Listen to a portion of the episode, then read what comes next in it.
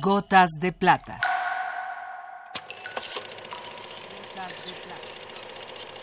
El cine en dosis homeopáticas.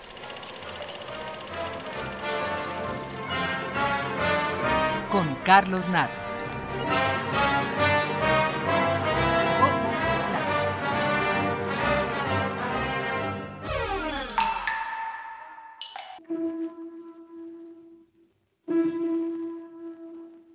Hoy nuestro directorio continúa con la letra D, Alexander Dobchenko.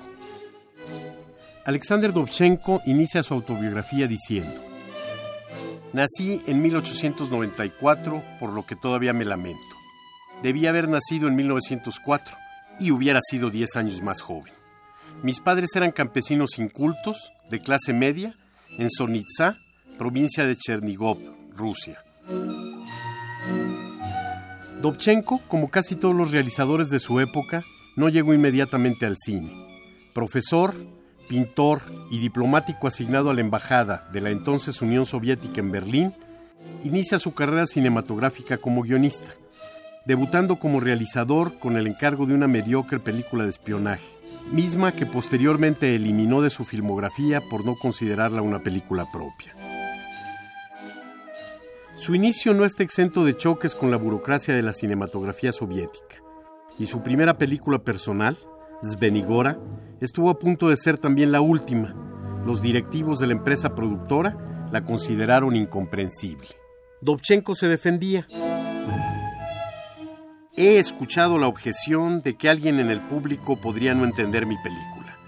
Bien, no lo puedo evitar. No puedo presentarme en cada exhibición y decir, si hay algo que no entiendan, no significa que mi película sea mala o ininteligible. La razón por la cual no la comprenden, búsquela en ustedes mismos. Quizás simplemente sean incapaces de pensar y mi propósito es impulsar los pensamientos mientras ven mi película.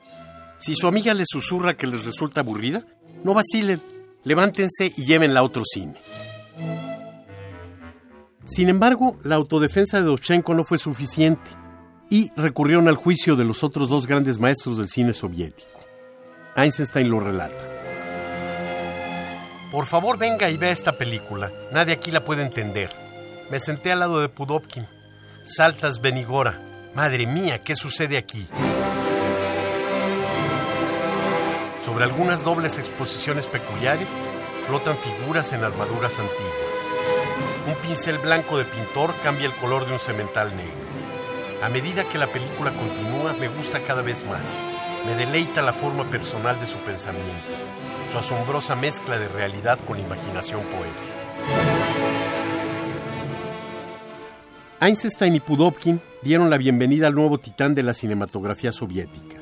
Despegaba la carrera de uno de los más grandes poetas cinematográficos que lograría en Arsenal, pero sobre todo, en la Tierra, cúspides líricas, difíciles de alcanzar, imposibles de imitar y, por supuesto, incomprensibles para la burocracia estatal.